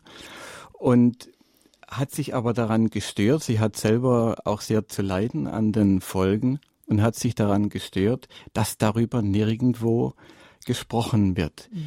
Und sie hat gekämpft und gekämpft. Und äh, die Verantwortlichen auf allen Ebenen äh, bei Arte wollten diesen Film eigentlich nicht haben. Und es ist ihr doch gelungen, das durchzukämpfen. Und da kann man wirklich äh, Zeugnisse hören von vielen betroffenen Frauen, die in der Regel nicht aus dem christlichen Bereich kommen, äh, sondern aus allen Bereichen der Gesellschaft, die sie bei allen möglichen Gelegenheiten getroffen hat. Und das ist wirklich sehr eindrucksvoll, äh, das zu lesen. Also Tabuabtreibung heißt dieses Buch. Dankeschön, auch danke für Ihren Anruf, Frau Weber aus Berlin. Nun aus Berlin, aus dem Osten Deutschlands, gehen wir nach Mitteldeutschland ins Ruhrgebiet. Herr Schenk, Guten Abend, grüße Gott. Ja, recht schönen guten Abend äh, zusammen. Äh, das Thema ist äh, sicherlich eins äh, äh, ja der brisantesten, sage ich jetzt mal, denn äh, das hat auch was mit Würde zu tun und mit Verantwortung. Und da sehen wir heute in ja, ich sag mal in der gesamten Politik, in der gesamten Menschheit, die die den Mainstream ausmacht, sehr wenig, äh, ich sage fast gar nicht. Als Sozialarbeiter und, und äh, Krankenpfleger kenne ich also viele äh, Stationen und so weiter und so fort im Leben. Und wo ich drauf äh, aus will, ist die Ehrlichkeit, äh, wie Sie sagten, Herr Rack, äh, das finde ich also sehr wichtig. Äh, der Name selbst, äh, Abtreibung, ist eigentlich nicht richtig. Ja, treiben kann ich ein Tier oder ein Mensch durch die Gegend, aber das ist in der Regel eine Tötung. Und wer das abstreitet, der hat von Philosophie, von Menschenverständnis keine Ahnung. Und das wollte ich äh, äh zu bedenken geben. Ja, Herr Schenk, äh, dem kann ich nur zustimmen. Ähm, oft wird ja in der Diskussion nicht einmal von Abtreibung gesprochen, sondern von Schwangerschaftsunterbrechung oder von Abbruch. Und das ist natürlich äh, total verlogen. Äh, damit wird das wahre Geschehen verschleiert. Und das zeigt schon, wie ungut diese ganze Diskussion äh, geführt wird. Äh, es ist immer eine Tötung und zwar äh, nicht eine Tötung irgendwelchen menschlichen Lebens, sondern die Tötung eines Menschen. Natürlich, denn vorher war ein Leben da. Niemand wird da bestreiten, dass das Kind im Mutterleib lebt. Nachher lebt es nicht mehr und das ist natürlich eine Tötung. Und wenn wir in solchen Diskussionen äh, von Abtreibung sprechen, dann äh, machen wir das äh, vielleicht, äh, um eine Brücke äh, zu bauen, damit nicht jeder der vielleicht selber davon betroffen ist, gleich abschaltet, äh, weil er Schlimmes äh, befürchtet, sondern äh, damit, da, weil vielleicht dieser Begriff, ohne wirklich unwahr zu sein, äh, es leichter ermöglicht, darüber zu sprechen und Tatsachen auch zur Kenntnis zu nehmen. Aber im Kern, äh, der Kern des ganzen Geschehens ist natürlich die Tötung eines Menschen. Und da beißt äh, die Maus äh, keinen Faden ab. Ich denke, das ist auch immer wichtig im Gespräch mit gerade auch Andersdenkenden. Da leiste ich mich leiten von dem Grundsatz, man soll dem anderen die Wahrheit hinhalten wie einen Mantel, in den er hineinschlüpfen kann. Man soll sie ihm nicht um die Ohren hauen wie einen nassen Lappen. Denn äh, wir wollen den anderen nicht besiegen, wir wollen ihn gewinnen. Und deswegen ähm, kann man da, denke ich, an die Grenze dessen gehen, was man so noch korrekt ausdrücken darf. Äh, man darf natürlich nie die Inhalte verwässern. Also die Sprache muss immer noch klar sein. Drum, also Schwangerschaftsunterbrechung oder so sein, das wird mir nicht über die Lippen kommen, außer um es zu beklagen. Und äh, in dem Zusammenhang, äh, das sind auch immer wieder so Schlüsselerlebnisse. Äh, ich sage auch gerne, äh, jungen Frauen, gerade auch jungen Frauen, äh, Abtreibung äh, macht, äh, äh, beendet nicht die Schwangerschaft, sondern sie macht dich zur Mutter eines toten Kindes.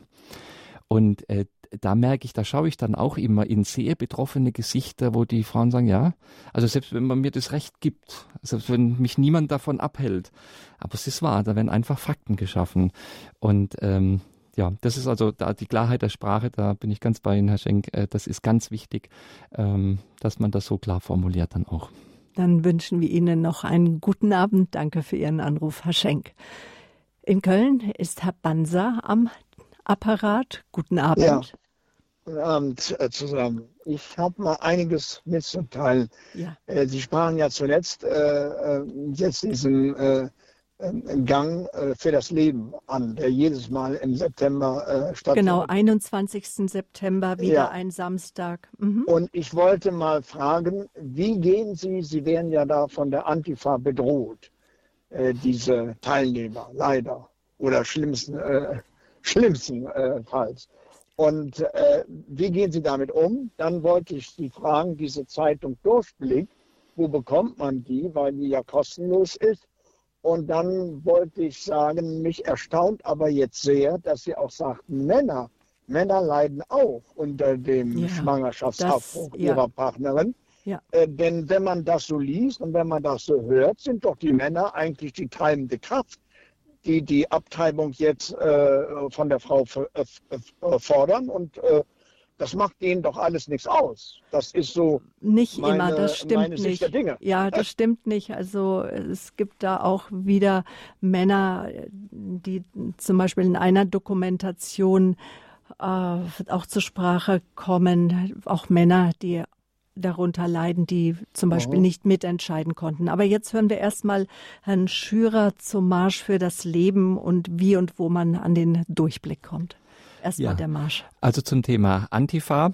Ich stelle fest, Sie beobachten sehr genau, ja. Da sind also äh, die friedlichsten. Kurz vielleicht erklären, ja. wer, wer oder was ist die Antifa? Ja, die nennen sich die Antifaschisten. Und ähm, irgendwie, ich weiß gar nicht, wie man äh, das, äh, denn das Engagement fürs Leben da in einen äh, letztlich braunen Kontext rücken möchte. Oder das ist ja deren Triebfeder. Anscheinend ist jeder, der äh, Abtreibung verhindern möchte, äh, ist in deren Denken jemand, der äh, Soldaten für den Führer möchte. Also ich ich sprach, ich bringe ja diesen, äh, den, äh, schaff diesen Sprung ja auch nicht, aber so scheinen die motiviert zu sein. Und deswegen bedrohen die also die friedlichsten Menschen, die man sich denken kann, Familien mit Kindern, Großeltern mit ihren Enkeln, die da friedlich für das Leben sich einsetzen, bedrohen die also wirklich mit Gewalt. Und äh, wir müssen dann von äh, Polizei geschützt werden äh, damit es da nicht zu massiven Übergriffen kommt. Ich mache das übrigens, weil Sie gefragt haben, wie gehen Sie damit um? Äh, ich mache das so, wenn wir eine öffentliche Veranstaltung haben, dann erscheinen da oftmals auch äh, Antifa-Leute. Man sieht, dass diese schwarzen Kapuzen, manchmal mit Sonnenbrille, und das sieht dann schon ein bisschen beängstigend aus. Und äh, wenn die dann anfangen, dazwischen zu rufen, und das äh, schaukelt sich dann eigentlich hoch, und dann merkt man, die würden da gerne das äh, dahin bringen, dass ein Übergriff auch gerechtfertigt ist.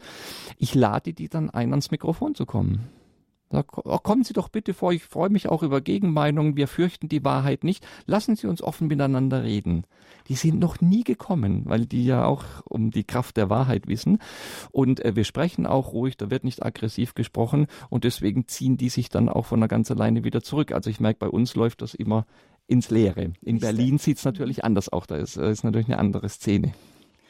Ja, aber äh, Herr Banzer, Sie haben erst einmal möchte ich Ihnen dafür danken, dass Sie vom, von dem Gang für das Leben gesprochen haben. Denn äh, der Begriff Marsch, der sich nun irgendwie eingeprägt hat, der passt ja eigentlich nicht, denn da wird ja nicht marschiert, äh, etwa auch noch in Reihe und Glied, sondern es ist eigentlich mehr ein, äh, ein friedlicher und äh, soweit man das den Umständen gegenüber noch sagen kann, fröhlicher äh, Gang äh, für das Leben ein Spaziergang, sind viele Familien dabei, sind auch äh, sind junge Leute, sind sind alte Leute dabei. Äh, alle Generationen sind da unterwegs. Es ist eine eine wunderbare Kundgebung, die größte christliche Kundgebung im Jahr. Und die ist deswegen so schön, weil sie allein dadurch, wie sie aussieht, schon für das Leben äh, Zeugnis ab, ablegt. Es ist eine, eine bunte, friedliche, fröhliche Gemeinschaft, die da unterwegs ist. Nun gibt es diese, äh, ja, Sie haben von Bedrohung gesprochen. Ähm, es gibt martialisch schreiende äh, Menschen einer bestimmten Berliner Subkultur, äh, die da versuchen, den Marsch zu stören. Aber es ist so, dass die Polizei das immer gut im Griff hat. Es muss also niemand sich sorgen, der daran äh, sich beteiligt, äh, dass da etwas passiert. Also bisher ist auch noch nichts äh, passiert und das wird auch sicherlich nicht der Fall sein. Zumal dann nicht, wenn dieser, wenn diese Kundgebung immer größer wird. In anderen Ländern ist sie zum Teil schon viel größer als hier in Deutschland. Und seit einigen Jahren beteiligen sich ja auch immer mehr Bischöfe äh, daran. Auch der Erzbischof von Berlin im Gegensatz zu seinen Vorgängern äh, war, äh, war dabei und hat vor zwei Jahren dort gesprochen. Und äh, wir hoffen doch, äh, dass sich immer mehr Menschen entschließen, äh, da teilzunehmen. Mhm. Und Sie bieten ja auch mit Rax Domspatz drei Tage Berlin an, rund um den Marsch für das Leben, ein Programm Freitag bis Sonntag. Ja, äh, wir machen das ja seit Jahren schon und in diesem Jahr habe ich die Freude, dass es auch eine Leserreise für die Tagespost, die wichtigste katholische äh, Zeitung in Deutschland. Unser Medienpartner. Mhm. Und Medienpartner von Radio Horeb, natürlich. Äh, und äh, man kann aber auch, wenn man nicht Tagespostabonnent ist, daran teilnehmen. Äh, wir organisieren das, Rax Domspatz. Und äh, freuen uns natürlich, wenn möglichst viele dabei sind, denn wir äh, fahren dann nicht nur einfach dahin und wieder zurück, äh, sondern man nutzt dann das, wenn man schon nach Berlin fährt, auch um ein bisschen was von der Stadt zu sehen und von der sehr lebendigen katholischen Szene äh, in dieser Stadt äh, etwas mitzubekommen. Äh, und man geht sehr ermutigt und gestärkt äh, wieder nach Hause zurück. Es ist immer eine große Freude für die Teilnehmer, auch die Gemeinschaft da zu erleben und äh, gemeinsam hier Gesicht zu zeigen, wie es so schön heißt, und Flagge zu zeigen äh, äh, für das Leben und letztlich auch für Jesus Christus. Wie und wo bekomme ich den Durchblick? Den bekomme ich natürlich bei der Bürgerinitiative Durchblick. Und die Informationen dazu, die bekommen Sie vom Radio Horeb Hörerservice oder auf unserer Homepage www.horeb.org. Ich sage schon mal auch die Telefonnummer vom Hörerservice, wo Sie sich erkundigen können, wenn Sie kein Internet haben, wie Sie an den Verein Durchblick kommen. Der Hörerservice ist ab morgen Vormittag 9 Uhr wieder für Sie erreichbar unter 08328 921 110. Wie kommt es, dass der Durchblick kostenlos ist? Der Durchblick finanziert sich ausschließlich durch Spenden weil wir einfach auch gemerkt haben, das wird so getragen äh, von den Menschen, die ihn sehr schätzen. Und dann haben wir gesagt, ja, das ist für alle Beteiligten am einfachsten. Ich möchte dadurch auch Menschen, die äh, vielleicht finanziell nicht so gut gestellt sind, äh, den aber möchten, dass wir den ganz unkompliziert zur Verfügung stellen können. Genau, und wenn Sie schon Internet haben, suchen Sie einfach der Durchblick Zeitschrift und dann Sie machen eine gute Öffentlichkeitsarbeit. Ist ziemlich weit oben im Ranking, dass man auf die Seite kommt. Dankeschön. Ja, ich möchte noch auf eine Frage antworten, die Herr Banzer auch gestellt hat, nämlich zu den Männern. Und äh, er hat mit Recht angesprochen, dass in vielen Fällen äh, die Frauen äh, gar nicht äh, abtreiben wollen würden, äh, wenn sie denn sich auf ihren Partner verlassen könnten. Und es ist wirklich etwas, was, was mich, äh, äh, was mich äh, aufregt, äh, dass heute Männer sich etwas darauf äh, zugute halten äh, und glauben, das gehört zum guten Ton heute dazu, wenn sie der äh, Partnerin dann sagen, ja, das musst du entscheiden.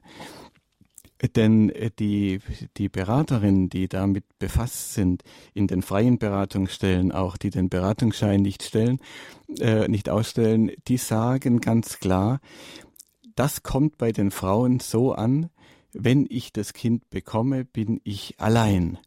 Ja, das sind also Männer, die eben keine Männer sind, die nicht Verantwortung übernehmen, sondern die das auf die Frau abwälzen. Und äh, es ist ein Skandal, äh, dass wir äh, die Frauen dann damit allein lassen und sie die Folgen allein tragen lassen. Und es ist wirklich Zeit, dass äh, Männer sich in der Diskussion äh, nicht den Mund verbieten lassen und dass Männer auch wieder Verantwortung übernehmen, äh, auch für die Partnerin und das Kind. Hm. Dankeschön. Äh, und wenn ich noch eins sagen darf, äh, was äh, auch immer wieder etwas ist, was Männer, also wo Männer dann die Folgen ihrer Aussagen und Entscheidungen auch immer wieder zu spüren bekommen, das sagen Frauen, wenn ein, oder auch Psychologen erklären das, wenn ein Mann sagt, ach, kannst du machen, wie du willst, ähm, fühlt sich die Frau nicht nur alleingelassen, sondern er stellt ja eigentlich den Zeugungsakt damit im Nachhinein in Frage. Weil aus dem Zeugungsakt ging das Kind hervor. Wenn jetzt die Folgen des Zeugungsaktes äh, entweder beseitigt haben möchte, weil er aktiv dafür plädiert, oder auch nur sagt, kannst du machen oder nicht, ja, äh, dann, dann negiert er im Nachhinein diesen Zeugungsakt. Und eine Frau wird sich schwerlich einem Mann wieder hingeben können, von dem sie nicht weiß, ja, ist das jetzt der Akt oder ist das nachher auch wieder nicht so das gewesen, was es jetzt eigentlich ist. Das bringt die Frau völlig emotional durcheinander und deswegen ist nach einer Abtreibung in aller Regel in der Beziehung ein tiefer Riss. Und das sollten Männer auch ganz gewaltig äh, bedenken. Wenn ihnen an der Frau etwas liegt, dann dürfen sie die Frau niemals alleine lassen mit der Abtreibungsfrage. Und das muss man den Frauen in der Beratung auch sagen, dass nämlich in aller Regel die Beziehung hinterher auseinandergeht. Weil immer wieder treiben Frauen auch ab, weil sie äh, denken, so kann ich meinen Partner halten.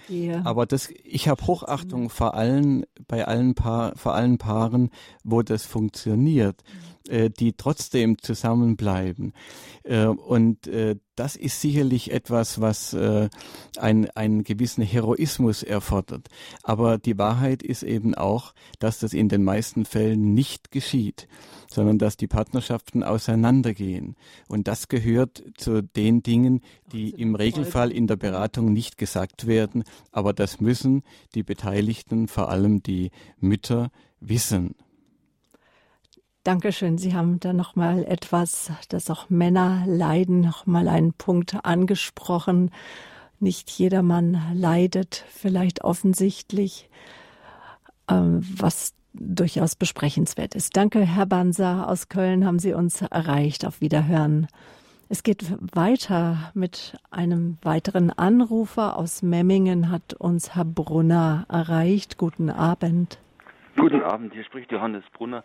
Also ich leide auch, aber anders. Ich bin ein überlebendes Geschwister und das mhm. habe ich erst nachher rausgekriegt und äh, das hat sieben Jahre Depression bei mir verursacht. In, in also Post-Abortion-Syndrom Syndrom of Survivors habe ich selber abgekriegt. Also das heißt, meine Mutter hat, und das will ich jetzt aber nicht groß, breit, genau. ja, mhm. nicht groß beitreten. Ja. Also nur, es ist wirklich so, man, ich habe lange nicht gewusst, was an mir los ist, konnte teilweise mhm. nicht arbeiten, es geht so wieder besser.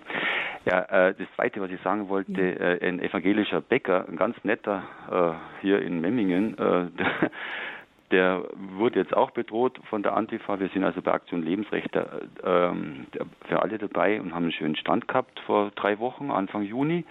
Und es war wirklich erstaunlich. Äh, viele Frauen waren da, also Ausländerinnen, die oft, oder auch Ausländer, wo man gar nicht gedacht hat, die sind also eher fürs äh, ungeborene Leben. Und der evangelische Bäcker, der hilft also mit und verteilt Tüten, auf denen steht, ich will leben oder lass mich leben. Und da ist ein großer Fingerabdruck drauf und auch ein symbolisiertes Gesicht von einem alten Menschen und von Ungeborenen. Und da möchte ich Sie einfach bitten, dass Ihre zwei Studiogäste nochmal auf diese zwei Themen eingehen. Also einmal was Männern passiert, die übrig bleiben als Geschwister. Und das Zweite, dass, dass, dass, die, dass es also Aktionen gibt, also zum Beispiel von einem Bäcker, der Tüten verteilt, wo er seine Semmeln reinsteckt. Und nicht nur Männer, die überbleiben. Ja, auch, ja. Ähm, wir, wir, lachen jetzt darüber. Ja, ich lache da jetzt, ich kann jetzt mittlerweile, aber ernst, es hat, auch, äh, es hat lang gedauert. Mädchen, Geschwister, Kinder, wo ja, irgendwann einmal dieses Geheimnis genau. vielleicht auch... Nicht, äh, Kinder, also äh, man, man, tut denen nicht nichts Gutes, wenn die das rauskriegen. Also ja. das kann ich hiermit voll bestätigen. Also ich bin immer aufgeregt, aber äh, ich bin ja schon älter, wie Sie hören, aber trotzdem, ich habe jetzt mich gezwungen gefühlt äh, anzurufen. Jetzt muss ich aber auflegen. Dankeschön, Herr Brunner. Grüße nach Memmingen. Ja, vielen Dank, Herr Brunner. Äh, da haben Sie etwas Wichtiges angesprochen und wir haben genau diesen Punkt auch in unsere Broschüre hineingeschrieben als Anregung für die Studie jetzt zu den psychischen Abtreibungsfolgen. Denn darüber wird viel zu wenig gesprochen, dass es eben auch äh, Folgen hat für die überlebenden Geschwister. Sie haben ja den Begriff genannt, Herr Brunner. Man nennt es das Post-Abortion Survivor Syndrom, also die das überlebt haben. Und äh, das, das tritt auf, äh, auch wenn, wenn es die Kinder erfahren, äh, zum einen. Äh, und äh, es hat auch damit zu tun, sagen die Fachleute, dass dann äh, die Kinder oft das Gefühl haben, sie müssen jetzt äh, das totale Wunschkind bleiben. Also sie fühlen sich ständig gefährdet und unsicher. Denn äh, ein Geschwisterkind wurde ja abgetrieben und man selber nicht. Und das erzeugt Ängste, Ängste auch den, den äh, Eltern gegenüber, der Mutter gegenüber, äh, mit denen sich Kinder oft, das sagen jedenfalls die Fachleute, äh, lange herumschlagen, so wie Sie es ja jetzt auch bestätigt haben. Aber selbst wenn die Geschwister das nicht wissen, wirkt sich das oft aus. Und das hat zum Beispiel der bekannte, sehr bekannte äh, Psychotherapeut Hellinger festgestellt. Der macht ja diese Familienaufstellungen. Also er, er lässt Vertreter äh, von, äh, von den äh, jeweiligen Familienangehörigen sich irgendwo hinstellen in den Raum und äh, anhand dieser Konstellationen äh, stellt er fest, woher Probleme in der Familie kommen. Das ist ganz äh, eine ganz bemerkenswerte Methode. Sie ist auch umstritten, aber auf jeden Fall äh, ist sie von von einem äh, äh, hohen diagnostischen Wert. Und er hat tatsächlich festgestellt, äh, dass ähm, er, er hat auf einmal die Frage gestellt, äh, ja, da fehlt doch jemand in dieser Familie fehlt jemand äh, und hat allein aufgrund dieser äh, dieser Aufstellung, die die Personen eingenommen haben, äh, gemerkt, dass da noch jemand fehlt, vielleicht eine, vielleicht zwei Personen. Und es hat sich dann herausgestellt, das waren eben die abgetriebenen Kinder. Und sie wirken sich aus, dieses Fehlen wirkt sich aus in der ganzen Familie und äh, es belastet die, äh, die Beziehung in der Familie, selbst dann, wenn die überlebenden Geschwister gar nichts wissen äh, von der Abtreibung. Dankeschön auch für Ihren Anruf, Herr Brunner. Alles Gute für Sie, Kraft und Segen. Somit sind wir schon am Ende jetzt von unserem Standpunkt Abend Traumaabtreibung. Das war unser Thema. Äh, Aufhänger war einmal wieder die Diskussion um das Werbeverbot äh, für Abtreibung und auch die Broschüre Wendepunkt herausgegeben vom Verein Durchblick verfasst von Herrn Rack. Was sind so die Pläne für die Zukunft, Ihre Wünsche, geplante Aktionen, Herr Schürer? Mhm. Ja, also wie ich vorhin schon gesagt habe, bin ich sehr glücklich, dass jetzt äh, etwas, was schon lange äh, mir der, Herz, der Herr ins Herz gelegt hat, jetzt Wahrheit wird. Dass wir endlich an einem Thema auch dranbleiben können, dass wir in die Offensive gekommen sind, dass jetzt ein schlagkräftiges Team sich zusammengefügt hat, eben diese, ähm, wagt das schon zu sagen, auch Genialität vom Herrn Rack, äh, mit der Dinge ganz neu andenkt. Dann ist auch äh, die Birgit Kelle bei uns mit im Team, die äh, ja auch immer wieder in Talkshows ist und äh, eine gefragte Autorin ist, auch in weltlichen Zeitungen. Und wissen Sie, ich sage immer, man muss nur ein paar gute Leute um einen Tisch versammeln, dann sprießen die guten Ideen.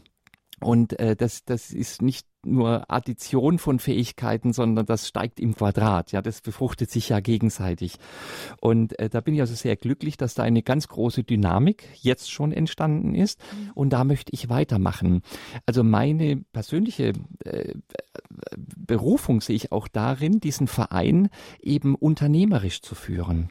Und jedes erfolgreiche Unternehmen hat, wenn Sie schauen, also wenn es durchschlagende Wirkung erzielt hat, zwei, zwei äh, Leiter. Der eine ist eher der Visionäre, der die Dinge voranbringt, der sagt, ja, das ist das Gute ist nicht gut genug.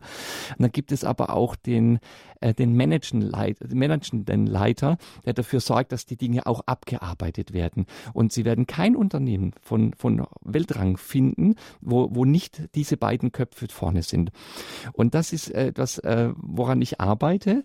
Äh, und, und wie gesagt, die ersten Früchte sind schon da. Ich sage das auch deswegen, weil ich äh, auch die Hörer bitte, äh, zum einen brauchen wir das Gebet vieler Menschen, äh, aber wir brauchen da auch noch äh, fähige Köpfe. Und wenn vielleicht der ein oder andere sich da angesprochen fühlt und sagt, Mensch, das ist doch etwas, das habe ich doch schon lang in meinem Herzen, äh, dass der sich bei uns meldet, dass wir mal miteinander sprechen, was da möglich ist. Vielleicht auch so ein, äh, wie nennt man das, Senior Manager, jemand, der im Management schon war, jetzt vielleicht pensioniert ist, sagt, aber ich würde gern noch etwas sehr Sinnvolles im Leben machen. Das wäre so die zweite Leitungsspitze, die mhm. ich da noch möchte. Und äh, wir sind einfach in einem äh, geistigen Kampf und da müssen wir die klügsten und fähigsten Köpfe zusammenführen und dann auch dranbleiben, äh, dass wir nicht nur im Moment etwas abwehren, sondern wie ich vorhin gesagt habe, diesen Schwung, den die anderen erzeugt haben, diesen Sturm, den die anderen erzeugt haben, dass wir den nutzen, um unsere Themen da voranzubringen. Und dann glaube ich, ist auch eine Trendwende sehr möglich. Ich glaube, dass diese Trendwende im Grunde sogar schon in der Luft liegt. Aber es ist wichtig, dass wir da anders dran gehen, weil Albert Einstein hat gesagt, es ist der reinste Wahnsinn, die Dinge zu lassen, wie sie sind und Veränderung zu erwarten. Wir müssen andere Strukturen äh, aufbauen. Und das haben wir jetzt schon in Anfängen erfolgreich getan und das möchte ich weiter ausbauen, dass wir da für jeden Bereich einen äh, Kampagnenleiter haben, der dafür sorgt. Und ich denke, es müssen wir auch mit Bezahlung machen. Es kann nicht sein, dass er den ganzen Tag in der Industrie sein Geld verdient und abends noch ein, zwei Stunden investiert für einen Kampf, wo auf der anderen Seite steuerfinanzierte Mächte sind, die schon die Kinder ins Verderben führen wollen über den Schulsexualkundeunterricht und so weiter. Da brauchen wir einfach die klügsten Köpfe auch gegen Bezahlung, damit die sich ganz einbringen können. Und diese Strukturen weiter aufzubauen, das ist so mein, mein Auftrag auch, den mir der Herr gegeben hat. Wir, das ist der Verein Durchblick in dem Fall. Herr Schürer hat jetzt gerade gesprochen. Er ist Gründer und Leiter der Bürgerinitiative des Vereins Durchblick und das ist auch die Homepage verein-durchblick.de und Infos wie immer finden Sie auf www.hore.org. Michael Rack ist Chefredakteur des Durchblicks der vierteljährlich erscheinenden Schrift. Das neue Exemplar erscheint in der nächsten Woche. Wir haben Sie schon neugierig darauf gemacht für alle, die das Heft bestellen möchten. Aber Herr Rack und seine Frau Vivian, Sie bieten auch noch andere Veranstaltungen und Aktionen an. So sind Sie zum Beispiel beide leidenschaftliche Tänzer und für alle, die am Tanzen auch interessiert sind, gibt's Cat Dancing. Wofür steht denn das Cat oder das Cut, wie Sie das aussprechen? Cut, ja. nehme ich mal an, Dancing. Ja, äh, das ist natürlich ein neudeutscher äh, Begriff, aber es hat sich doch schon sehr eingeprägt und herumgesprochen. Äh, das ist eine Idee aus dem wunderbaren Kloster Brandenburg, katholisches Kloster südlich von Ulm mit ganz tollen äh, katholischen Schwestern. Und die haben zwei prima Ideen gehabt, nämlich das Cut Dating wo sich katholische Singles treffen, die einen äh, Partner suchen, einen Ehepartner suchen und das Cut Dancing, wo man paarweise hinkommt und ein Wochenende hat, wo man die Grundlagen des Gesellschaftstanzes, Paartanzes, geht also nicht etwa um liturgischen Tanz, äh, wieder ein bisschen auffrischt und einfach Freude daran hat, aber eingebettet in ein äh, schönes katholisches Wochenende mit geistlichen Impulsen, mit Anbetung, Lobpreis, heiliger Messe, alles was dazugehört und man hat Freude am Tanzen. Und meine Frau und ich dürfen ein bisschen Tanzunterricht da geben und das macht immer große Freude und wird auch sehr gut angenommen. Im Oktober sind die nächsten Termine. Also wenn das interessiert, der möge doch gerne beim Kloster Brandenburg äh, mal nachfragen oder natürlich auch bei uns. Genau, und auf horeb.org haben wir die äh, Flyer dazu online gestellt für alle, die das interessiert. Und die Rufnummer, die geben Ihnen auch gerne meine Kollegen vom Radio Horeb Hörerservice. Und auch wenn Sie Fragen zu Radio Horeb haben zum Thema, uns auch ein Feedback geben wollen zur Sendung, die Telefonnummer 08328 921 110. Ja, stehen wir zusammen für Menschen, die unsere Stimme brauchen, nämlich Kinder im Mutterleib, die noch nicht sprechen können. Ja, setzen wir unsere Stimme ein für Frauen, die im Konflikt sind, im Schwangerschaftskonflikt, Paare, wo eine Schwangerschaft, ein Kind sich vielleicht unerwartet einstellen, dass all diejenigen, die aufklären, dass die eine Stimme bekommen und dass eben ein Wendepunkt kommt. Und das war auch das Thema heute Abend hier bei uns im Standpunkt. Schön, dass Sie mit dabei waren. Wie schaffen wir die Wende beim Lebensschutz? Das war unser Thema heute Abend. Nachgehört werden kann die Sendung zeitunabhängig auf www.horeb.org oder vielleicht haben Sie auch schon unsere App heruntergeladen. Damit verabschiedet sich von Ihnen Sabine Böhler.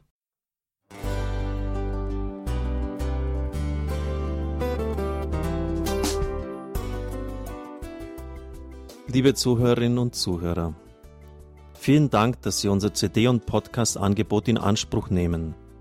Wir freuen uns, dass unsere Sendungen auf diese Weise verbreitet werden. Dieser Dienst ist für Sie kostenlos. Für uns ist er allerdings mit einem nicht unerheblichen finanziellen Aufwand verbunden. Deshalb sind wir für jede Spende dankbar. Alle Bankverbindungen unserer Spendenkontos können Sie über unsere Homepage horeb.org unter dem Menüpunkt Spenden einsehen. Dort besteht auch die Möglichkeit, online zu spenden. Natürlich nach den neuesten Sicherheitsstandards. Sie können diese Informationen auch bei unserem Hörerservice unter der Telefonnummer 08328 921 110 erfragen. Ich wiederhole die Rufnummer 08328 921 110. Vergelt's Gott für Ihre Unterstützung. Ihr Pfarrer Kocher.